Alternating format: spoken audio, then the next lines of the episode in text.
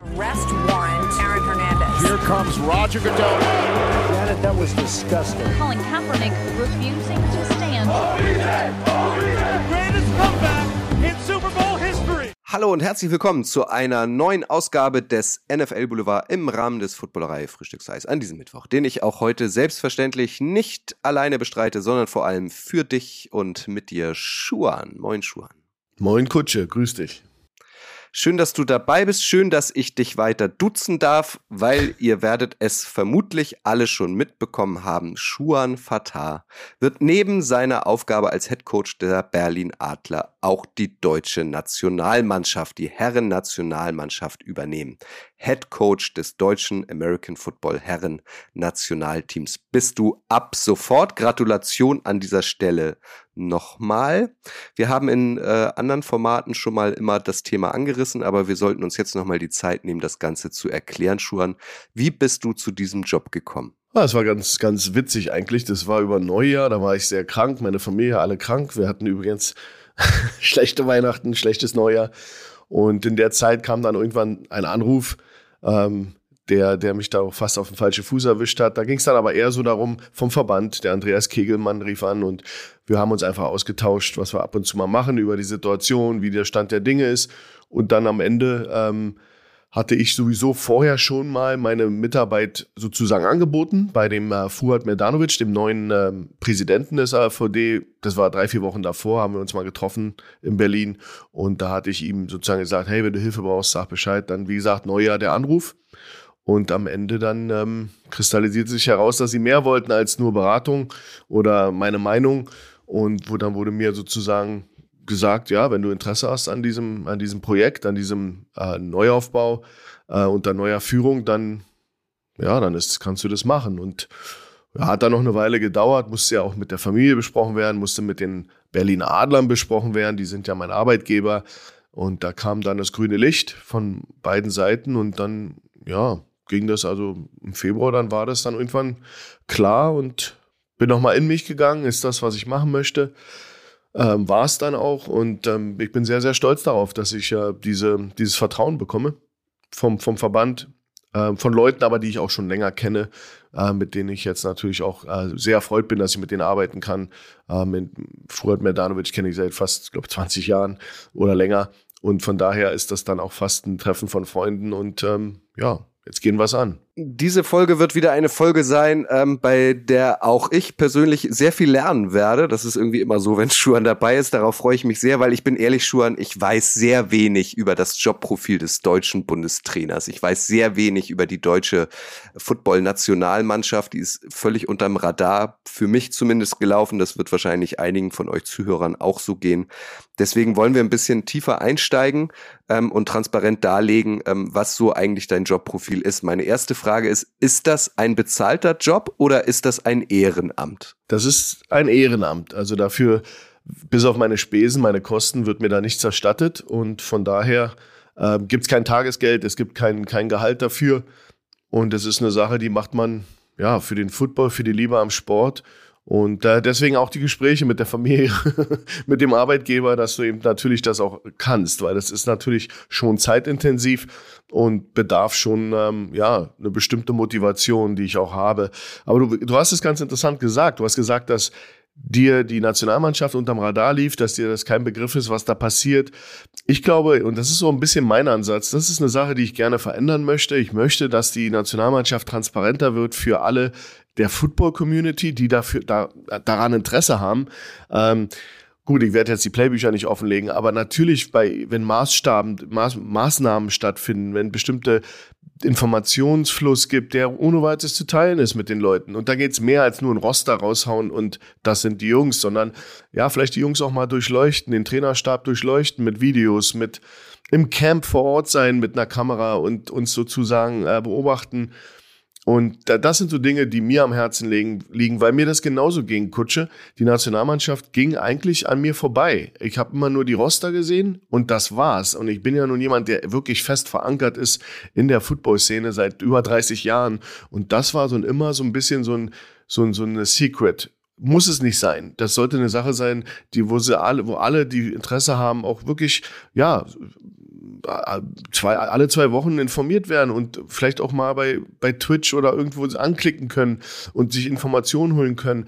Einfach weil Interesse da ist. Man kann ja auch Fan der Nationalmannschaft sein. Das ist ja auch ein Team, äh, das sozusagen, ähm, ja, wo man auch Fan sein kann. Man muss ja nicht immer nur von einem Club Fan sein. Und das finde ich, das sollten wir ein bisschen anschieben. Ich glaube, da renne ich auch offene Türen ein beim Verband und das wird auch ein Teil der Aufgabe sein. Das hast du, finde ich, gut formuliert, weil das sollte, finde ich, auch genau das Ziel sein. Äh, die deutsche Nationalmannschaft, also es sollte ja das Aushängeschild äh, letztlich sein, über irgendwelche Teampräferenzen ähm, von Fans hinaus, definitiv. Und du hast es eben so, so angedeutet, Stichwort Verband, neuer Präsident.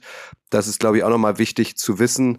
Werdet ihr alle mitbekommen haben. Ähm, es gibt ein neues Präsidium beim AFVD. Mit dem alten Präsidium waren auf vielen Baustellen die Fronten irgendwie verhärtet, ähm, auch ähm, äh, im, im, Ver oder im, in, im Verhältnis in der Beziehung mit dem, mit dem Weltverband war der deutsche Football ja zuletzt so ein bisschen isoliert, was jetzt ähm, nicht mehr so sein soll, richtig? Genau, das äh, ja, mündete dann alles in einer totalen Isolation des deutschen Footballs. Und das ist natürlich als eine der größten, wenn nicht die größte Footballnation in Europa, ist das eine Katastrophe. Ja, man, man, und das geht, ging ja nicht nur ein Jahr, sondern das ging über Jahre.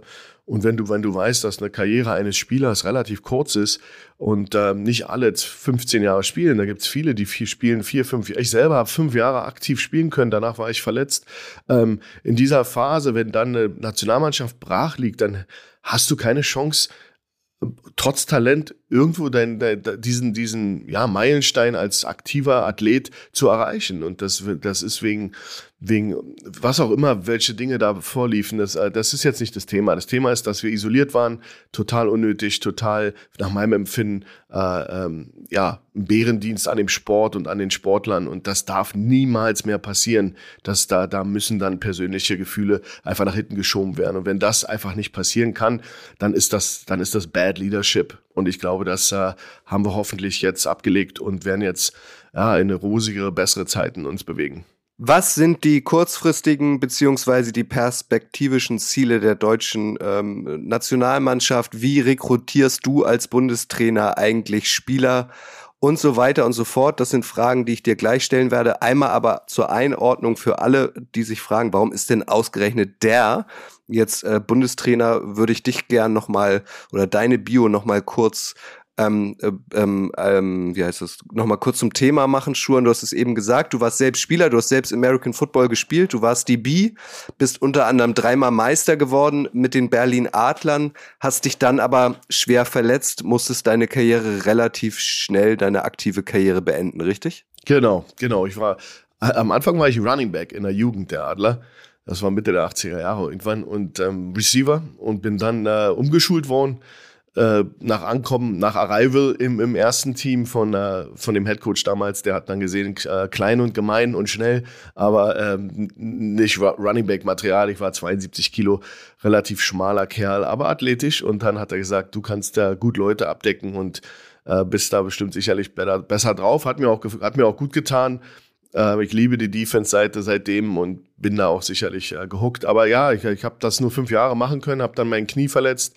Ähm, das war in den Playoffs, das war natürlich bitter als, als Spieler und dann fällst du in so ein Loch. Aber das ist, ist äh, wie, wie sagt meine Mama immer, Gott äh, schließt nie eine Tür, ohne ein Fenster offen zu lassen. Und das Fenster war dann das Coaching.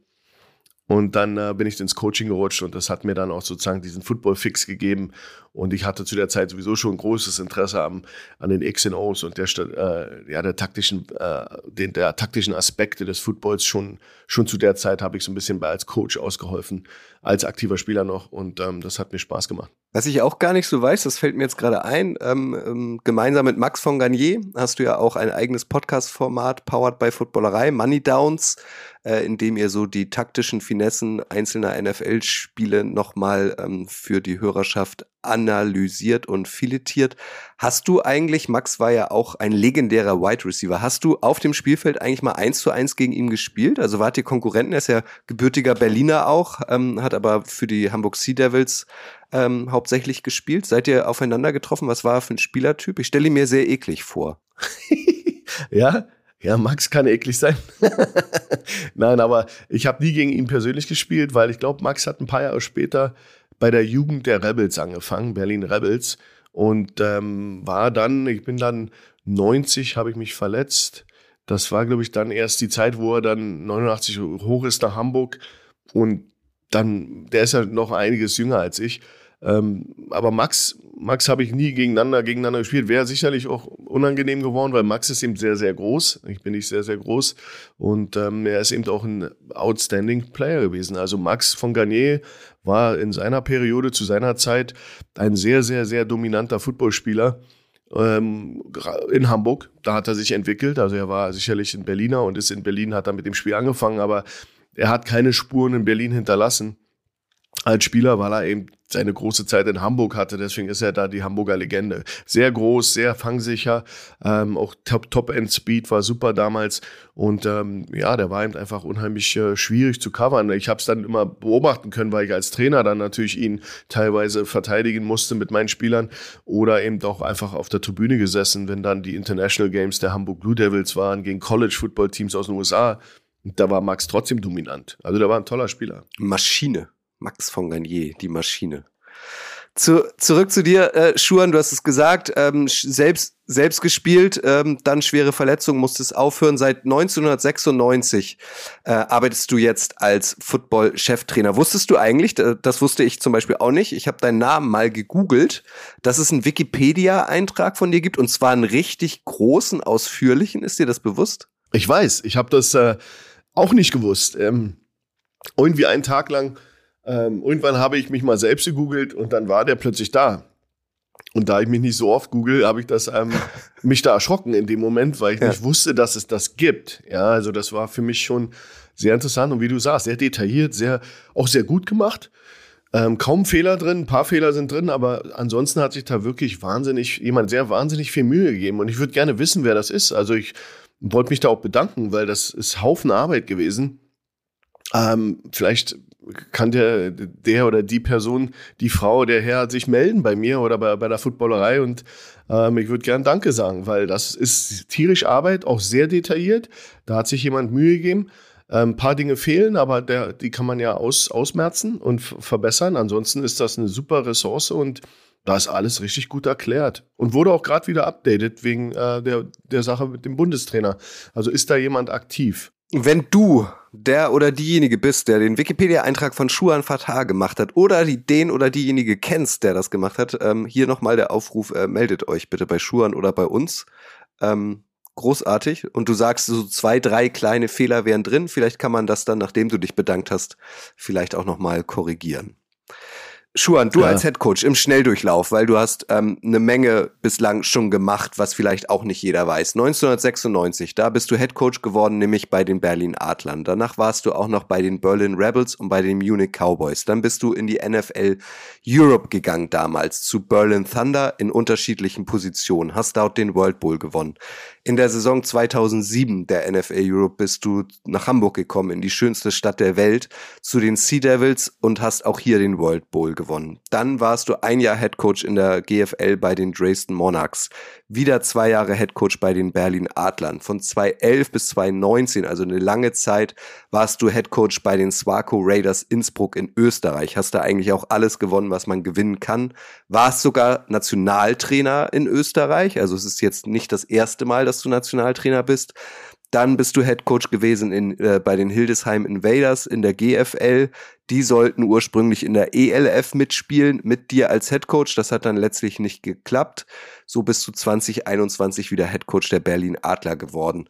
Also man merkt zwei Sachen. Zum einen, du kehrst irgendwie immer zu den Adlern zurück. Das scheint so wirklich deine Home-Mannschaft zu sein. Und du hast auf Vereinsebene als Head Coach eigentlich alles gewonnen, was man gewinnen kann und bist gemessen an den Titeln auch wenn das für dich jetzt wahrscheinlich schwer ist, selbst darüber ähm, zu philosophieren, aber der erfolgreichste deutsche Head Coach.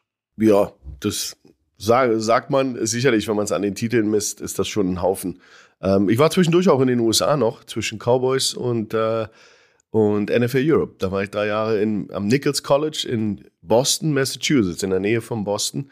Äh, drei Jahre an der Universität in den USA als Trainer tätig. Hab da nicht viel gewonnen. War, war ein tougher Job, aber äh, waren so meine drei Lehrjahre. Das war für mich wichtig, das durchzumachen.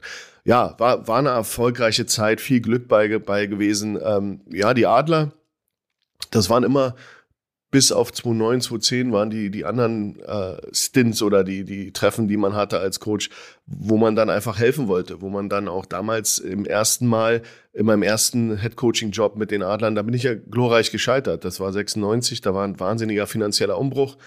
Da mussten alle Imports, äh, wurden alle Imports gefeuert. Wir hatten, glaube ich, sieben oder so das Jahr davor. Und dann durften wir mit drei wieder antreten in einer Zeit, wo die, wo, wo die Hamburg Blue Devils eine Hochtime hatten. Die waren voll mit Imports, voll mit irgendwelchen Athleten. Und in der Zeit hatten wir leider so einen Umbruch bei den Adlern. Und dann wurde auch noch der Junge, ich war, glaube ich, der jüngste Headcoach damals mit 26 oder 27 in der Bundesliga und musste dann diesen, diesen Mammutjob übernehmen und bin glorreich gescheitert. Das lag an vielen Faktoren. Bin dann zurückgetreten, äh, äh, halfway nach sechs Spielen oder so, habe gesagt, das äh, schaffe ich nicht. Und dann ähm, beim zweiten Mal war die Mannschaft eigentlich reif. Das war zu 9, zu 10. Und da kamen wir und haben wir nur ein bisschen Stellschrauben ver verschoben und haben gesagt, okay, da ist alles da, was du brauchst. Wir hatten sogar einen Amerikaner weniger, wir haben nur drei Imports gehabt, alle hatten vier oder mehr und haben trotzdem dann den äh, German Bowl gewonnen weil wir einfach eine Riesenmannschaft hatten. Da haben die Coaches einen guten Job vorher gemacht, die da waren.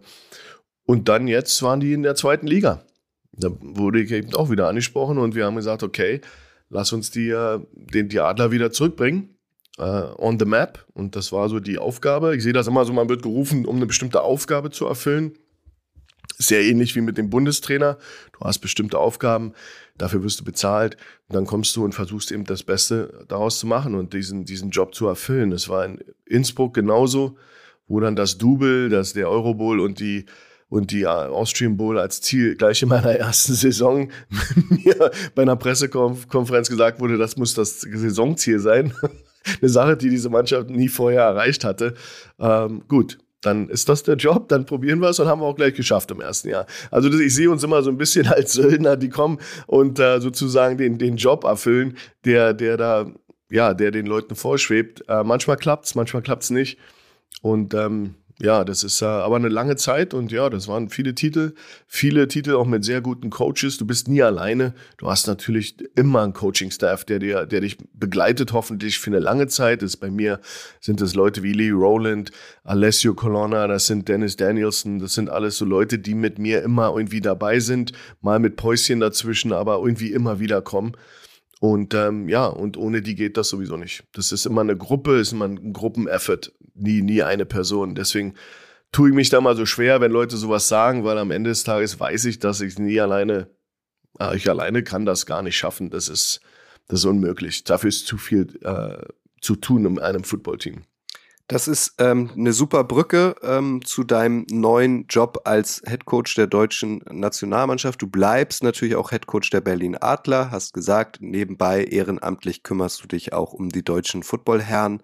Ähm, um einmal einzusteigen, ähm, Stichwort Coaching-Staff, Lee Rowland, mit dem du schon lange zusammenarbeitest, ähm, der federführend für die Offensive deiner Teams immer zuständig ist. Den nimmst du mit, der wird Offensive Coordinator ähm, auch der deutschen Nationalmannschaft. Und äh, in den letzten Tagen wurde auch announced, Markus Gran wird Quarterback-Coach. Das heißt, du bist also gerade mitten dabei, dir auch so dein Coaching-Staff zusammenzustellen für die deutsche Nationalmannschaft, ne?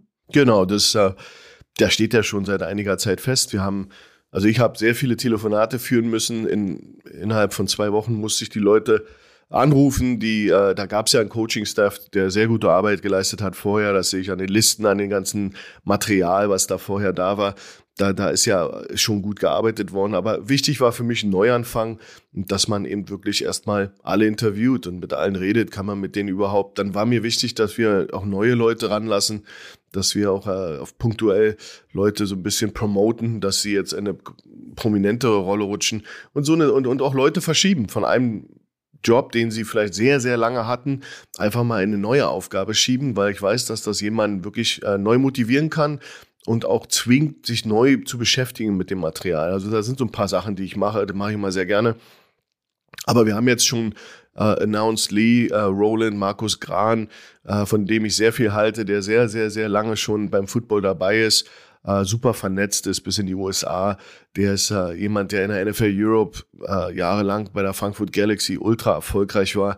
Ähm, und in Braunschweig, einer der, der Leute, der die Hochzeit der Braunschweig Lions damals in den 90ern miterlebt hat, der ja ein Ziehkind der New Yorker Lions ist und da sicherlich einen Haufen Gepäck und äh, Wissen mitbekommen hat. Also, also so, für mich ist das so, so jemand, so ein Weggefährte, der mit einem zusammen diesen Weg eingeschlagen hat, sehr schnell, konsequent gesagt hat, er ist Football-Coach. Und das respektiere ich. Und so eine Leute müssen wir mit dieser Erfahrung in den Nationalstab, äh, Nationalmannschaftsstab kriegen. Äh, war auch sehr erfolgreich mit der Frankfurt Universe. Jemand, der die, glaube ich, zweimal auf, aufsteigen lassen hat als Head Coach in Verantwortung. Nie Angst hatte, Verantwortung zu übernehmen. Immer seinen Namen on the line gepackt hat und gesagt hat, okay, ich übernehme hier vielleicht eine schwere Aufgabe. Gibt ja auch viele Trainer, die, dieses, die das nicht machen, weil sie einfach nicht im Spotlight sein wollen und Angst vorm Scheitern haben. Markus war nie so einer. Ich schätze ihn als, als Mensch und als Person und besonders auch als Trainer. Dann haben wir, ähm, ja, ja, Christian äh, Rote, der ist der neue Head Coach der Schwäbisch Hall Unicorns als Offensive Line Coach, der ist mittlerweile auch schon announced worden. Garrett Meister, auch ein Weggefährte von mir in, in jüngerer Zeit, auch ein Offensive Line Coach, äh, der bei den Hildesheim Invaders ist. Also die Offensive Line kriegt von uns besondere Aufmerksamkeit, weil das die wichtigste, für mich die wichtigste Position äh, gerade in der Nationalmannschaft ähm, ist. Da müssen wir fünf, äh, ja, fünf richtig böse Jungs hochziehen und dann am besten noch ein paar, die dahinter warten, dass sie mal jemanden verkloppen dürfen. Aber die Offensive Line ist für mich ganz, ganz wichtig. Da haben wir zwei exzellente Trainer. Du siehst, wir haben einige, einige, das ist eine Ansammlung von auch äh, Head Coaches, die dabei sind. Das ist auch ganz wichtig, dass das eben alles, denn das ist dieser rote Faden. Die das auch alle ehrenamtlich machen die machen das alle ehrenamt, ehrenamtlich. Mhm. Niemand, niemand wird da bezahlt und das ist ganz wichtig, dass äh, dass äh, ja ihr, ihr, da draußen das wisst. Die, die Leute haben sind Head Coaches in der GFL, äh, GFL 2, wo auch immer, und die haben eben sich verschrieben der Sache. Und das war für mich ein ganz wichtiger An An Antrieb, dass man sagt, okay, ähm, du, mein erster, mein erster Spruch war eben beim Anruf, du wirst dafür nicht bezahlt, mhm. ja, aber hast du Interesse? Und dann war das eigentlich äh, sehr, sehr schön zu sehen, wie die Leute da ja, nachdem ich ihnen erklärt habe, was ich vorhabe, dass die Leute da aufgesprungen sind. Ja, ich, ich finde vor allem, also dieses deutsche Wort Ehrenamt, das passt dann irgendwie auch ganz gut, ne? Weil so wie du ja auch sagst, man merkst, du, man merkt, du brennst für die Aufgabe, das Leidenschaft dabei. Es ist eine Ehre für dich dann tatsächlich auch irgendwie ähm, der verantwortlich für die deutsche Nationalmannschaft zu sein. In meiner naiven Art würde ich jetzt denken, dass du aktuell ähm, besonders viel zu tun hast rund um die Nationalmannschaft Schuren. Du musst neue Strukturen schaffen, du musst dir einen Coaching-Staff ähm, an die Seite holen. Ähm, du musst wahrscheinlich ähm, auch, weiß ich nicht, so eine so eine Liste von 105 50 Spielern, sage ich jetzt mal, haben, ähm, die äh, potenziell zum Kreis der deutschen Nationalmannschaft gehören könnten. Wie ist denn das? Also übernimmst du da jetzt so eine grüne Wiese, ein weißes Blatt Papier und musst ähm, von null anfangen? Oder ähm, hast du hast du schon was an der Hand, woran du dich festklammern kannst und was du abarbeiten kannst? Nein, zum, zum Glück ist es nicht so passiert. Also du hast natürlich kein weißes Blatt Papier. Du hast natürlich, der, der, wie ich vorher schon erwähnte, der Coaching-Staff unter Jordan Newman, das war der alte Head Coach, hat einen guten Job gemacht und du hast da Sichtungen gehabt, äh, vor, vor anderthalb Jahren, glaube ich, ähm, die jetzt schon eine Weile her sind, aber da sind Listen da, nach denen wir uns orientieren können. Dann bin ich ja selber tätig in der GFL. Ich kenne sehr, sehr viele Spieler. Ich bin auch jemand, der regelmäßig sich die ELF anschaut. Äh, gerade wegen Spielersichtung, gerade weil es als ich als, als Trainer und das ist mein Job, das ist meine Aufgabe, mich da ähm, updated zu halten, also ELF, GFL. Die meisten Spieler sind mir im Begriff und wenn nicht, dann gehe ich ihm zurück und schaue mir heute ein Video an. Und dasselbe tun aber auch die Trainer. Also wir haben ja den Coaching-Staff schon zusammen und die sind teilweise noch nicht announced worden, aber die sind natürlich schon aktiv im Hintergrund und telefonieren mit Leuten. Und wir haben jetzt die, die Aufgabe, zum Glück nicht aus dem, ja, aus dem leeren Raum raus, sondern wir haben jetzt natürlich vorhandene Listen aber ich will nicht sagen, dass wir nicht Leute übersehen. Das wird passieren. NFL steht auch nicht dafür, dass Leute nicht übersehen werden. Äh, das passiert einfach bei einer Operation, die eben äh, mehr als 150 Spielern. Also wir haben, sind da bei, mittlerweile bei 250 Spielern oder noch mehr.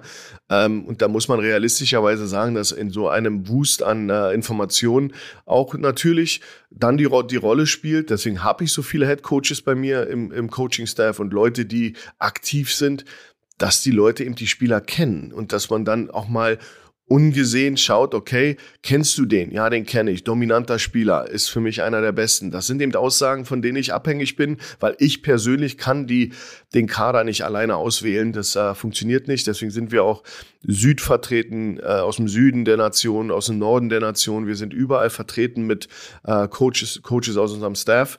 Und die müssen dann in Kollaboration mit mir arbeiten wir dann und probieren jetzt in, leider in kürzester Zeit ähm, einen äh, ja, 75-Mann-Kader zusammenzukriegen, der dann zu Ostern sich zusammenzieht und dann schon installieren muss. Wir haben kaum Zeit.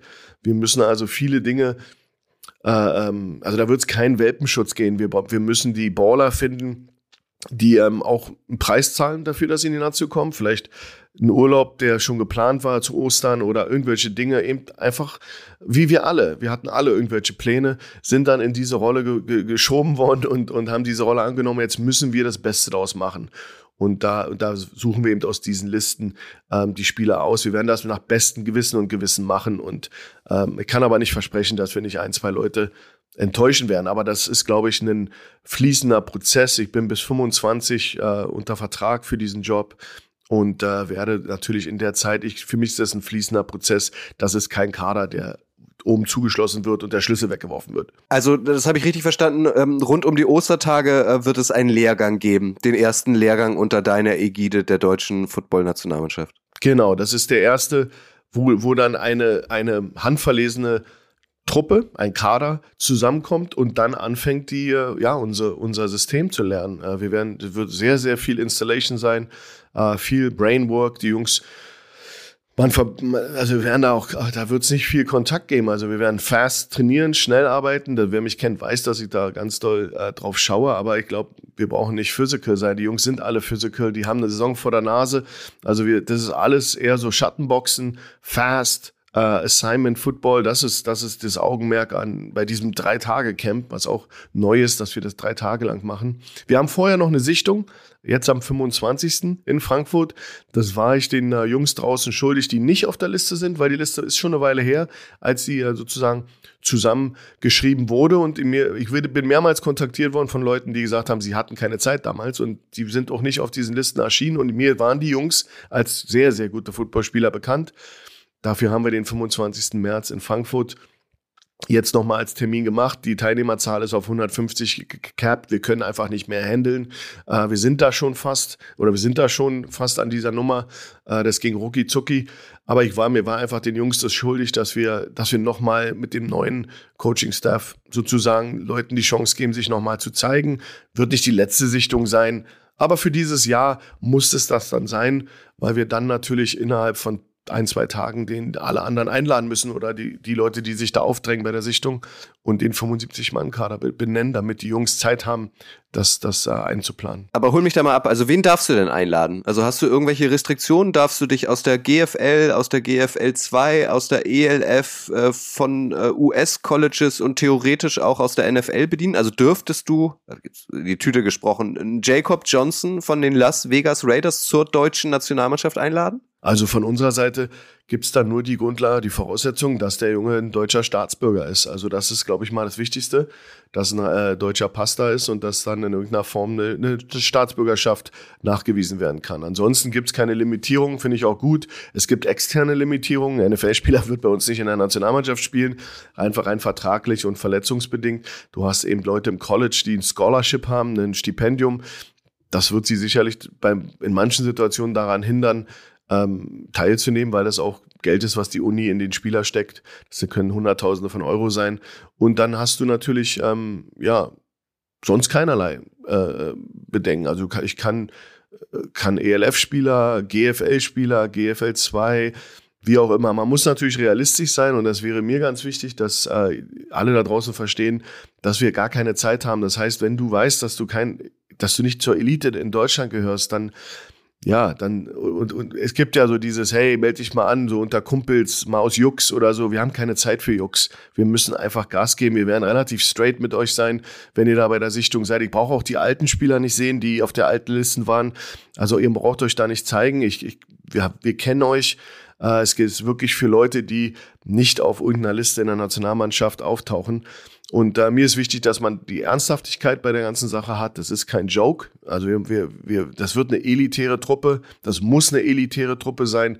Das müssen die Besten der Besten sein, wenn möglich, äh, äh, die auch den richtigen Mindset haben ja, die verstehen, dass wir hier unser Land vertreten und dass wir uns wieder zurückbringen müssen auf, auf an, an den Spot, wo wir hingehören. Wir sind die größte Nation mit den meisten Spielern und äh, wir, wir haben auch äh, das meiste, ja, Lametta bei uns jetzt mit der ELF auch noch in der, im Lande als, als Großteil der Mannschaften. Was gibt für Gründe, dass wir nicht eins der dominantesten Teams in Europa zusammenstellen können, wenn wir uns da an beiden Ligen bedienen können? Aber das müssen die richtigen Jungs sein. Und da achten wir auch drauf. Mindset, es ist eben, du musst fähig sein, äh, wenn du langjähriges Mitglied der Nationalmannschaft bist, dann ist mir auch wichtig, dass du fähig bist zu adaptieren. Äh, erzähl mir nicht, was früher haben wir so gemacht, das interessiert keinen. Wir, jetzt ist ein neue, neues Regime da und jetzt äh, musst du fähig sein zu adaptieren und äh, die Dinge so zu nehmen, wie sie kommen. Und wenn du das bist und ready to roll, dann freuen wir uns mit, mit, um mit euch zusammenzuarbeiten. Ende März hast du gesagt, äh, gibt es eine Sichtung. Äh, Im April rund um Ostern äh, gibt es einen Lehrgang. Im Mai startet die GFL, also auch du als Head Coach, da wirst du ein bisschen weniger zu tun oder ein bisschen weniger Zeit haben für die Nationalmannschaft. Im Juni startet die ELF. Was sind denn so die nächsten konkreten Ziele der deutschen Nationalmannschaft? Ich habe irgendwo gelesen, dass es im Oktober ein Länderspiel geben soll. Das wäre dann so quasi ähm, ja so der erste Härtetest mit dir an der Seitenlinie, richtig? Und gegen wen geht's da? Genau, wir haben sozusagen die Auflagen vom jetzt wieder, weil wir wieder bei der Footballgemeinde äh, sozusagen aufgenommen wurden, äh, müssen wir jetzt in jedem Jahr muss die Nationalmannschaft Spiele äh, abreißen und äh, wir haben dieses Jahr ein Spiel äh, gegen den Gewinner Spanien Israel. Das wird der der Gegner sein am 28. Äh, Oktober in Frankfurt in der PSD Bank Arena und wir wir, wir wollen eben bis dahin eine schlagkräftige Truppe zusammenbauen. Und dann gibt's eben den, den ähm, IFA-Verbandskalender äh, und dann kommen EM, WM, ob jetzt dieser, dieses, dieses Spiel zur Qualifikation äh, für die A-Gruppe, weil wir mussten ja durch die, oder müssen ja durch die, äh, ja, wir werden ja durchs, durchs Dorf gejagt, wir müssen ja ganz unten anfangen wieder durch diese Isolation. Aber ich glaube, wir haben so ein, so ein äh, das, das sind noch Dinge, die noch besprochen werden müssen zwischen Weltverband und AfVD, wo wir gerankt werden, wo wir einge, wo wir, ja, da gibt es viele Faktoren, die noch nicht geklärt sind. Fakt ist, dieses Spiel kann als als Qualifikation für, die, für das A-Turnier gelten. Und so gehe ich das an. Das ist die Aufgabe für dieses Jahr, die mir äh, auferlegt wurde. Gewinn dieses Spiel. Und jetzt machen wir alles, was wir können, um den besten und, und schlagkräftigsten Kader zusammenzustellen. Deswegen, du hast es gut gesagt, wir haben eben innerhalb der Saison, also ab Mai, bis Oktober ist da kein Platz für irgendeine Maßnahme. Vielleicht, wir werden sicherlich einen Zoom-Call probieren, so, äh, ne, so regelmäßig zu machen mit den Jungs bei Position, einfach um, um das am, auch updated zu werden wegen Verletzungen etc. Wir werden die, die Saison beobachten. Aber wir wollen zu Ostern so ein 75-Mann-Kader plus minus äh, zusammen haben, so ein, so ein Pool an Spielern, die uns gefallen. Da gehen wir dann durch das Ostercamp installieren etc das ist auch noch immer ein Camp, wo wir sehen müssen, haben wir uns vertan. Also wir werden sicherlich in der, in der Hinterhand 100 Leute haben, um Leute zu ersetzen. Das ist also Competition ist für mich extrem wichtig dass wir com competitive sind, weil das hält, hält diese Mannschaft am Leben und im Ostercamp. Das heißt nicht, dass wir da ineinander rennen und uns, sondern einfach, da geht es auch um Verstehen des Spiels, anständig trainieren, äh, Playbook verstehen, einfach umsetzen können, was wir wollen.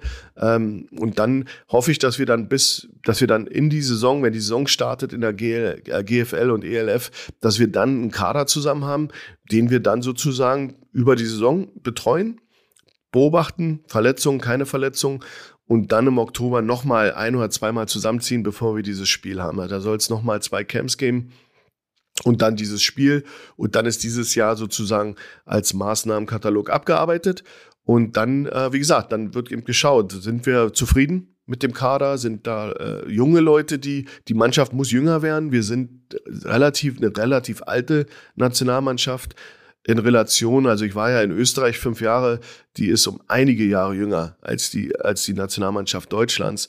Und ähm, da muss man eben ein bisschen äh, nachjustieren. Aber das hat eben auch damit zu tun, dass fünf Jahre Leerlauf war. Das hat damit zu tun, dass die Jungs eben auch einfach nicht spielen konnten in der Nationalmannschaft. Ähm, Aber wir werden da sicherlich, ähm, wenn jemand seine Qualitäten ist, hat und ein Baller ist, dann werden wir auch jemanden nehmen, der älter ist. Das hat jetzt damit nichts zu tun. Aber wir müssen grundsätzlich als Organisation, als Verband und als Trainerstab darauf achten, dass wir den Übergang U19-Nationalmannschaft zu Herren, dass da auch die Top, Top, Top-Leute relativ schnell von uns mit einbezogen werden. Hilf mir nochmal bitte bei der sportlichen Einschätzung, weil ich bin da nicht so tief drin wie du und einige wahrscheinlich, einige mehr wahrscheinlich auch nicht. Wenn du jetzt sagst, ihr spielt ähm, Ende Oktober äh, gegen Israel oder Spanien, wäre jetzt mein äh, erster Reflex, die hauen wir weg. Ähm, was ich so immer mitbekomme, ist, dass Österreich ähm, sehr stark ist im American Football. Ähm, von den Franzosen weiß ich, dass die was können. Finnland ähm, äh, habe ich auch immer mal wieder aufgeschnappt, sei relativ stark.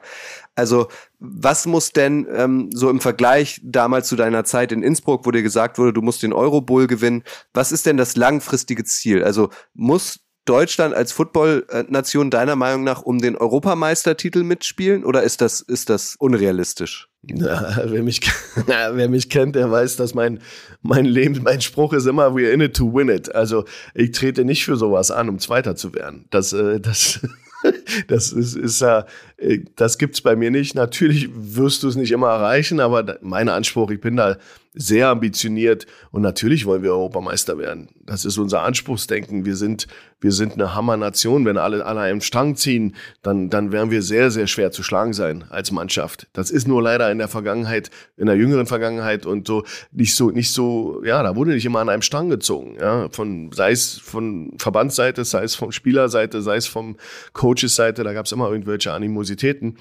wir ziehen jetzt alle an einem Strang und dann sind wir natürlich in it to win it. Also hey, das, das ist klar. Wir sind eine, wir sind die größte Nation in Europa mit den meisten Spielern, haben mit, mit der, zwei der bestorganisiertesten Ligen in Europa und, und äh, Competitive Ligen, also die ELF und GFL, nehmen sich nichts. Das sind zwei richtig gute Top-Ligen in Europa.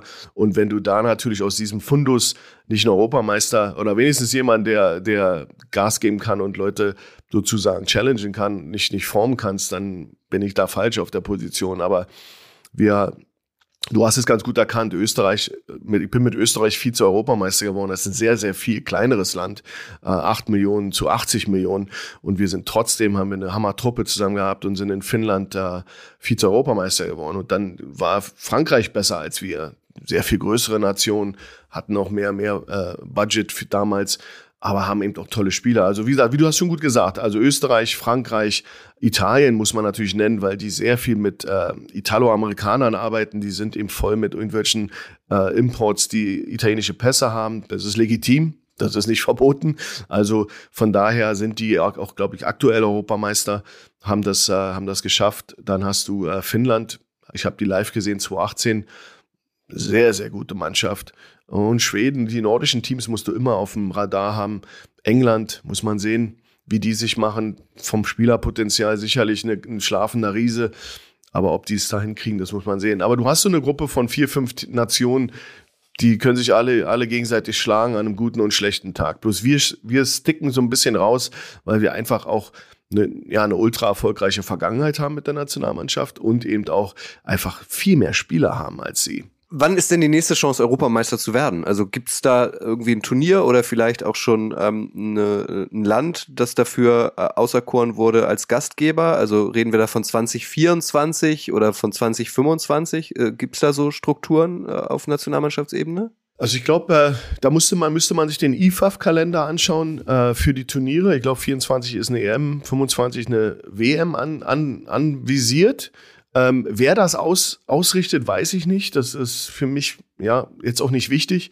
Aber das gibt natürlich einen Kalender. Und natürlich, da wir jetzt wieder im Good Standing sind, sind wir natürlich da voll involviert. Also das ist ganz wichtig, dass alle, die da draußen wissen, wir sind jetzt wieder in diesem Loop und wir müssen jetzt abliefern. Hm. Ja, also, aber es gibt natürlich im Tonus von zwei Jahren, glaube ich, EM ich bin mir nicht so sicher, dass das, äh, das, da gehe ich einfach an den Kalender, aber ich glaube 23 und äh, 24, 25 sind zwei, zwei wichtige Daten für diese Turniere.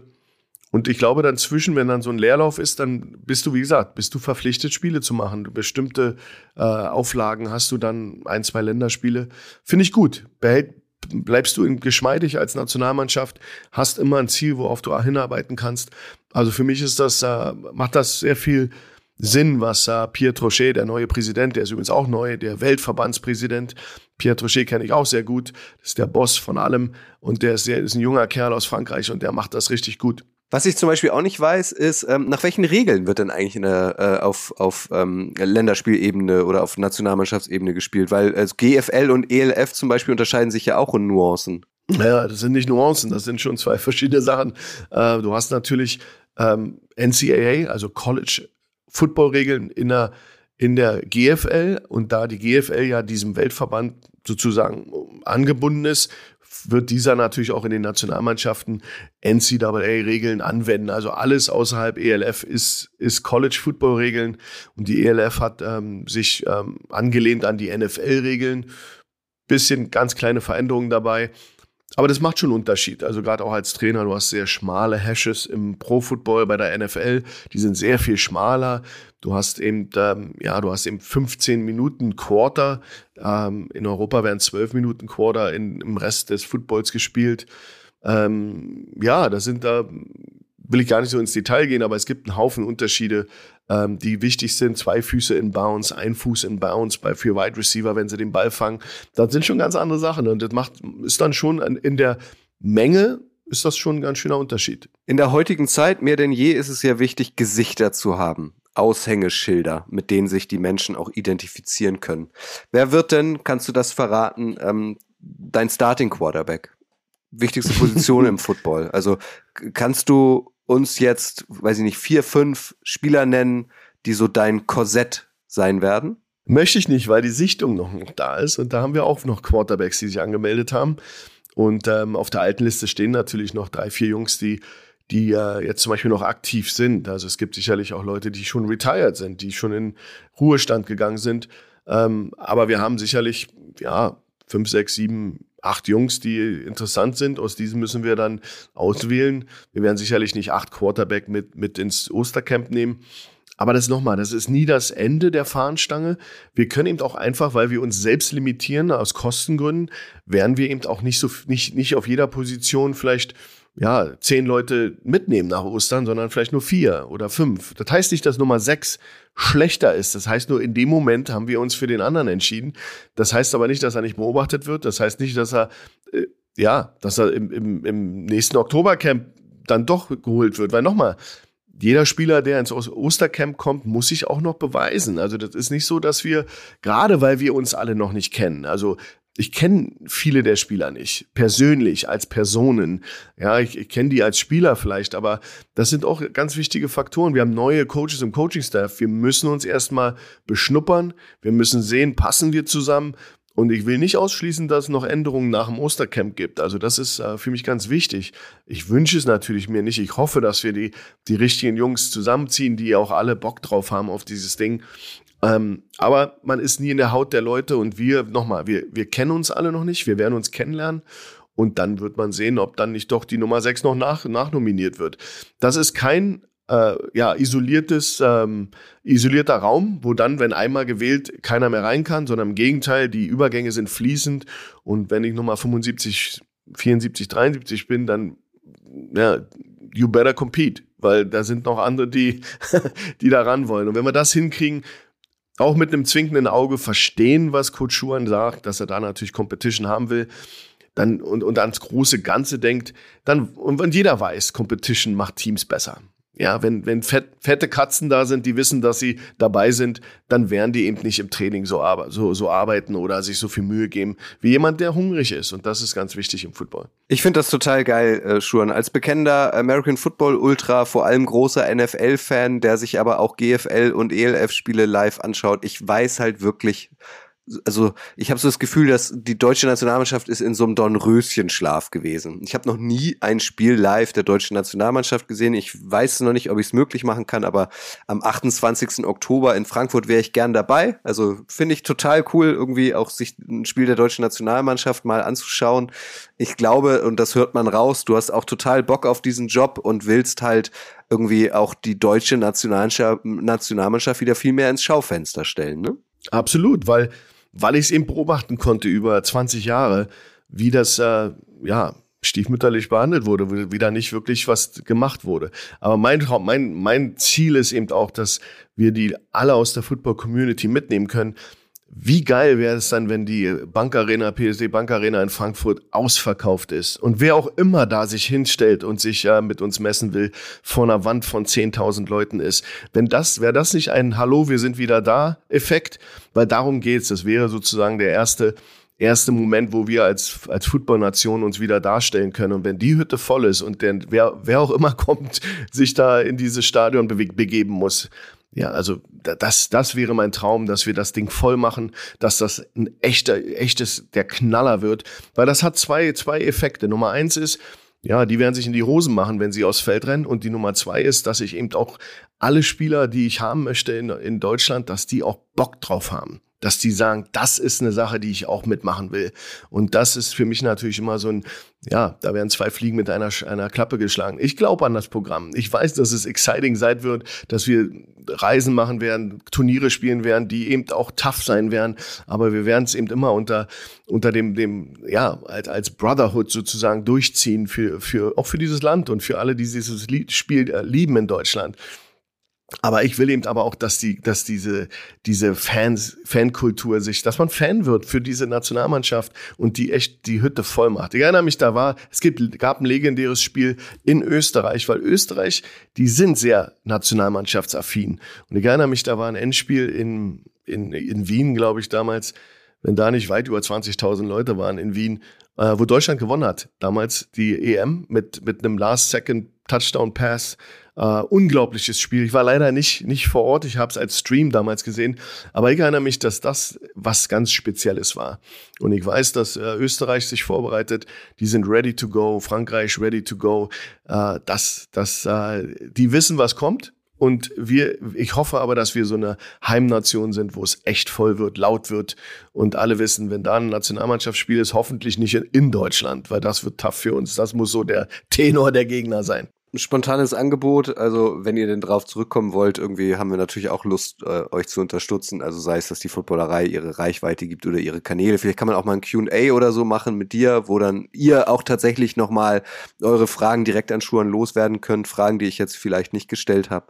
Ähm, ist Sehr mega gerne. spannend auf jeden Fall. Letzte Frage, Schuan. Ähm, äh, heute ist Dienstag, also wir produzieren ähm, einen Tag quasi vor, bevor dieser Podcast veröffentlicht wird. Was hast du aktuell auf deinem Schreibtisch. Ich stelle es mir vor, dass da sehr viele Post-its liegen, um was du dich jetzt ähm, alles kümmern musst. Also was hast du aktuell zu tun? Na, aktuell habe ich eben, da bereite ich das Training vor. Wir haben ja normales äh, Training mit den Adlern. Ähm, das, da haben wir zweimal die Woche jetzt mit Pads und Helm. Das muss organisiert sein. Ähm, ich habe leider noch einen Kranken. Mein OC Lee ist leider jetzt erkältet das ist eine neue Challenge, ein neue, neues Hindernis für mich. Da müssen wir dann drum herum arbeiten. Ähm, da, das ist jetzt erstmal für mich Priorität, da kümmere ich mich drum. Und dann meistens äh, abends rum, äh, ja, schaue ich mir dann Nationalmannschaftssachen an und äh, führe Telefonate und so, weil da reicht man die Leute sowieso besser abends dann. Aber so über den Tag ist eben Adler viel, viel zu tun. Da ist eben mhm. jetzt äh, Vorbereitung. Die äh, ja, Imports kommen bald und wir haben eben, ja, wir haben eben, das ist never ending. Also wir sind gut, gut vorangekommen, wir haben viel installiert. Aber für mich ist eben jetzt hauptsächlich ähm, Training, dass es ein anständiges Training wird, äh, Dienstag, äh, Mittwoch und Donnerstags, dass wir da Gas geben, dass wir da Assignment wieder, Assignment Football, wir sind noch nicht äh, in, in dem Mode, äh, uns gegenseitig richtig wegzulatzen. Das mache ich immer relativ spät, um die Mannschaft eben geschmeidig und ja, und, und, und hungrig zu halten. Zu früh kann da auch sehr ab, ab, äh, ja, abwertend sein oder ja. Ähm, nicht funktionieren. Ja, so eine Sachen. Bisschen, bisschen mit Dennis Milanovic, unserem GM der Adler, bisschen mit dem kommunizieren. Ähm, ja, ansonsten ist eigentlich äh, viel, viel Fokus auf das. Schuan Fatah, der neue Head Coach der Herren Football Nationalmannschaft. Wenn ihr Fragen an ihn habt, ich äh, denke mal, dieses Angebot steht, äh, Schuan, ähm, dann fragt ihn gern äh, über Twitter, da findet ihr ihn, oder über Instagram, da findet ihr ihn auch, oder wenn ihr soziale Netzwerke nicht nutzt, schreibt eine Redaktion, äh, schreibt eine Mail an redaktion.footballerei.de, dann leiten wir das an Schuan weiter, weil Schuan, das hat er jetzt mehrmals gesagt und ich nehme es dir ab und ich feiere das sehr, ähm, will die deutsche Footballnationalmannschaft wieder ein bisschen mehr ins Schaufenster stellen, transparent arbeiten. Ähm, und ich glaube, dann haben wir alle was davon. Genau. Einfach in Kontakt treten. Und nochmal, wenn es klappt, alles wie wir uns das vorstellen, dann wird das auch eine, eine ja, besonders Richtung April und Oktober werdet ihr da sicherlich äh, ganz nah dabei sein können. Ich hoffe, das funktioniert. Sehr gut, Schuan. Dann bedanke ich mich äh, für deine Zeit und für deine Insights, äh, dass du so offen gesprochen hast, äh, weil wir haben jetzt mal die NFL verlassen, aber ich finde so das Jobprofil des deutschen Bundestrainers. Ich kann mich noch dran erinnern, wir haben uns ja endlich mal wieder gesehen in Duisburg bei der Super Bowl Feier der Footballerei gemeinsam mit König Pilsener auf dem Rückweg morgens um sechs. habe ich zu dir gesagt, ey, Schuan, du musst, ich weiß nichts, du musst mir eigentlich mal was über deinen Job des Bundestrainers erzählen. Das können wir doch eigentlich auch gleich als Podcast machen. Jetzt haben wir es einfach gemacht. Sehr gut. Ja, war auch schön, hat Spaß gemacht. Schuan, danke dir, danke euch. Wenn ihr Fragen habt, wie gesagt, ähm, ähm, äh, wie heißt das? Grämt euch nicht oder äh, zögert nicht, so rum, zögert nicht. Ähm, lasst sie uns wissen, dann wird das beantwortet. Vielen Dank fürs Zuhören und das Wichtigste ist, Bleibt gesund. Ein Hinweis noch, den hätte ich fast vergessen. Wer es noch nicht mitbekommen hat, den NFL Boulevard gibt es äh, in der NFL Offseason nur, in Anführungszeichen, nur noch zwei wöchentlich jeden Mittwoch, weil an dem Mittwoch, an dem es dem NFL Boulevard nicht gibt, gibt es zwei wöchentlich ein neues Format namens Flugstunde, ähm, das ich gemeinsam mit äh, Stolle aus der Footballerei mit Leben fülle. Ihr habt es mitbekommen, Stolle ist neuerdings General Manager von ELF Team Munich Ravens und auch da, Stichwort Stichwort Transparenz, will er euch mitnehmen. Was ist eigentlich so das Aufgabenprofil eines General Managers? Auch hier die Frage, wie rekrutiert man Spieler? Wie findet man ein Stadion? Wie ist das mit Auswärtsfahrten? Wie ist der Kontakt untereinander der GMs in der ELF? Darüber packt Stolle ähm, ab sofort zweiwöchentlich im neuen Podcast Flugstunde aus. Hast du da schon reingehört, Schuan? Hab ich und hat mir super gefallen. Aber ich höre Stolle sowieso immer gerne zu. Aber da war sehr viel guter, guter Insight und äh, hat mir sehr gefallen. Also wie gesagt, das ist äh, sehr, sehr lehrreich, da mal reinzuhören. Gut, also nächste Woche gibt es die Flugstunde und in zwei Wochen den NFL Boulevard wieder. Danke euch. Tschüss.